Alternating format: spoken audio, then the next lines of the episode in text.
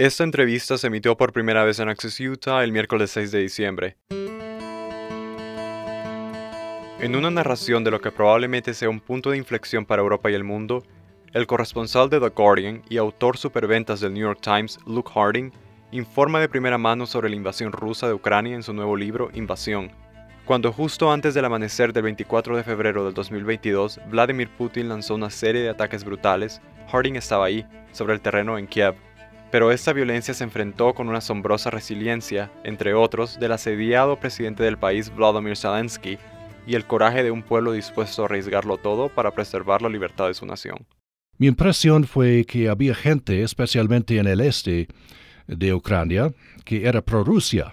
Entonces, ¿cuál es su impresión de esas áreas del este de Ucrania ahora?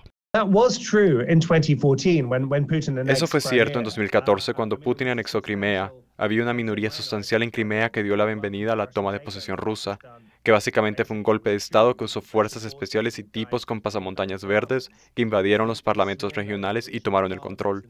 Ciertamente en las ciudades de Donetsk y Luhansk, que se opusieron a la anexión hace ocho años, también había una minoría sustancial que miraba favorablemente a Rusia. Eso es innegablemente cierto. Lo que los ucranianos les dirán es esto. Este tiempo de guerra ha estado ocurriendo durante ocho años y no comenzó en febrero.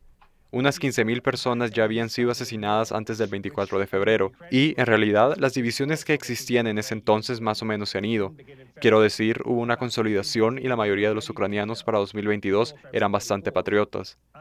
Eran demócratas, no les gustaba su último presidente Petro Poroshenko y votaron por un tipo nuevo, Vladimir Zelensky.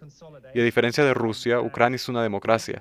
Fue Vladimir Putin quien usó eso con su guerra hace ocho años y no se dio cuenta de que la cantidad de personas que realmente esperaban que Rusia invadiera era muy muy pequeña. Quiero decir, encontraron algunos colaboradores, pero estamos hablando de cientos, no estamos hablando de miles. ¿Habrá enjuiciamientos por crímenes de guerra en el futuro? Parece imposible por el momento, parece una fantasía, pero he visto a los investigadores yendo a bloques de apartamentos que han sido alcanzados en medio de la noche por misiles rusos, donde un hombre de 80 años ha muerto y en la mañana siguiente la gente intenta reparar el daño en el edificio. Entra un investigador con un portapapeles, toma los datos de la familia y los registra. Ya hay 15.000 casos así.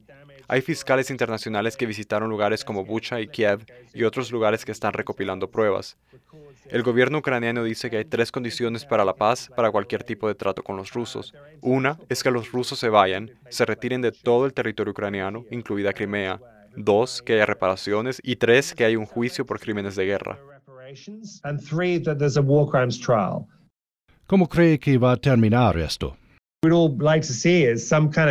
El escenario que a todos nos gustaría ver es algún tipo de levantamiento democrático en Moscú, Putin expulsado del poder y una especie de Rusia más dócil y fácil de tratar.